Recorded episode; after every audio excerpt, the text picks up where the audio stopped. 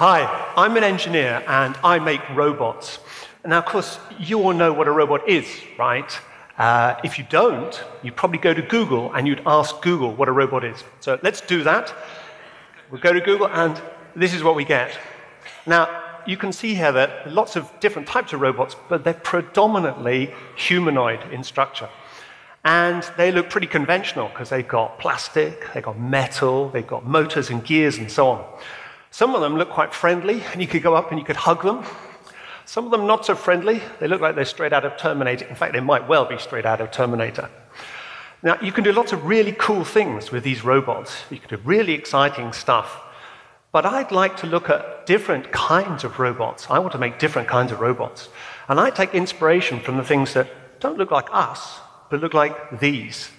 So this is natural biological organisms, and they do some really cool things that we can't, and current robots can't either.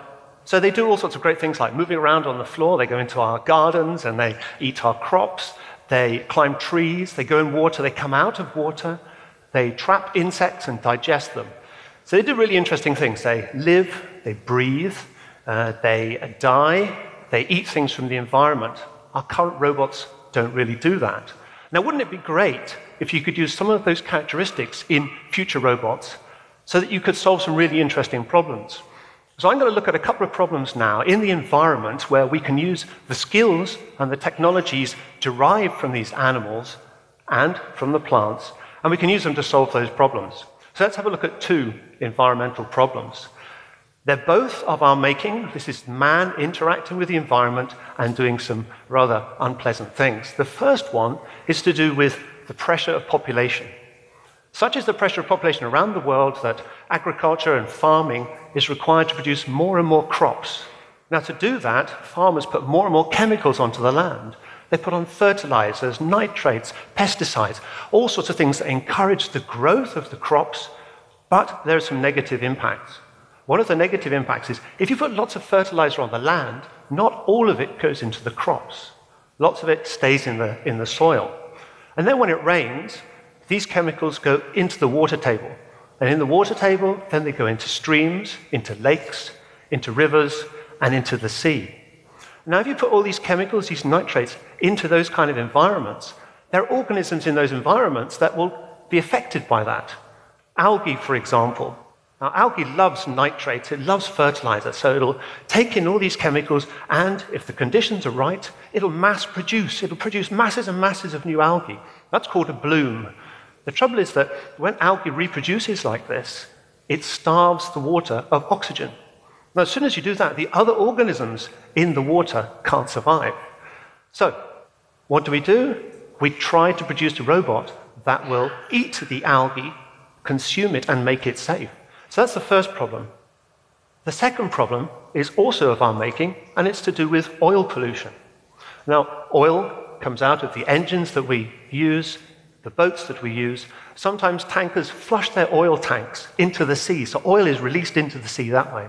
Wouldn't it be nice if we could treat that in some way using robots that could eat the pollution the oil fields have produced? So that's what we do. We make robots that will eat pollution. Now, to actually make the robot, we take inspiration from two organisms. So on the right there, you see the basking shark. And the basking shark is a massive shark. It's non carnivorous, so you can swim with it, as you can see. And the basking shark opens its mouth and it swims through the water collecting plankton. As it does that, it digests the food and then it uses that energy in its body to keep moving.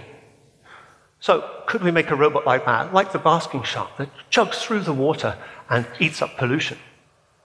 Well, let's see if we can do that. But also, we take inspiration from other organisms. So, I've got a picture here of a water boatman, and the water boatman is really cute. When it's swimming in the water, it uses its paddle like legs to push itself forward. So, we take those two organisms and we combine them together to make a new kind of robot. In fact, because we're using the water boatman as inspiration, and our robot sits on top of the water and it rows, we call it the Row-bot. Okay, so a Row-bot is a robot that rows. Okay, so what does it look like? Here's some pictures of the robot, and you'll see it doesn't look anything like the robots we saw right at the beginning. So Google is wrong. Robots don't look like that. they look like this. So I've got the robot here. I'll just hold it up for you. It gives you a sense of the scale, and it doesn't look anything like the others. Okay, so it's made out of plastic, and we'll have a look now at the components that make up the robot, what makes it really special. So, the robot is made up of three parts, and those three parts are really like the parts of any organism. It's got a brain, it's got a body, and it's got a stomach. It needs the stomach to create the energy. So any robot will have those three components, and any organism will have those three components. So let's go through them one at a time. So it has a body, and its body is made out of plastic, and it sits on top of the water, and it's got, uh, it's got flippers on the side here, paddles, that help it move, just like the water boatman. It's got a plastic body, but it's got soft rubber mouth here and a mouth here. It's got two mouths. Why does it have two mouths? Well, one is to let the food go in, and the other is to let the food go out. So you can see really it's got a, a mouth and a, a derriere, or a, a, something where the stuff comes out, which is just like a real organism. So it's starting to look like that basking shark. So that's the body. The second component might be the stomach. We need to get the energy into the robot, and we need to treat the pollution. So pollution goes in, and it will do something. So it's got a cell in the middle here called a microbial fuel cell. I'll put this down, and I'll lift up the fuel cell here. So instead of having batteries, instead of having conventional power system, it's got one of these. This is its stomach. And it really is a stomach because you can put energy in this side in the form of pollution, and it creates electricity. So what is it? It's called a microbial fuel cell. It's a little bit like a chemical fuel cell, which you might have come across in school or you might have seen in the news. So chemical fuel cells take hydrogen and oxygen, and they can combine them together, and you get electricity. That's well established technology. It was in the Apollo space missions. That's from 40, 50 years ago. This is slightly newer. This is a microbial fuel cell. It's the same principle. It's got oxygen on one side, but instead of having hydrogen on the other, it's got some soup. And inside that soup, there are living microbes. Now, if you take some organic material, it could be some waste product, some food, maybe a bit of your sandwich, you put it in there, the microbes will eat that food and they'll turn it into electricity. Not only that, but if you select the right kind of microbes, you can use the microbial fuel cell to treat some of the pollution. If you choose the right microbes, the, the microbes will eat algae. If you use other kind of uh, microbes, they will eat uh, petroleum spirits and crude oil. So you can see how this stomach could be used to not only treat the pollution, but also to generate electricity from the pollution. So the robot will move through the environment, take in food into its stomach, digest the food, create electricity, use that electricity to move through the environment, and keep doing this. Okay, so let's see what happens when we run the robot, when it does some rowing. So here we've got a couple of videos. The first thing you'll see, hopefully you can see here, is the, the mouth open, the front mouth and the bottom mouth open. And once they've opened enough, then the robot will start to row forward. It moves through the water so that food goes in and the waste products go out. Once it's moved enough, it stops, and then it closes the mouth slowly, closes the mouths, and then it will sit there and it will digest the food. So of course, these microbial fuel cells, they contain microbes. What you really want is lots of energy coming out of those microbes as quickly as possible. But we can't force the microbes, and they generate a small amount of electricity per second. They generate milliwatts or microwatts. Now let's put that into context. Your mobile phone, for example, one of these modern ones, if you use it, it takes about one watt. So that's a thousand or a million times as much energy that that uses compared to the microbial fuel cell there. So, how can we cope with that?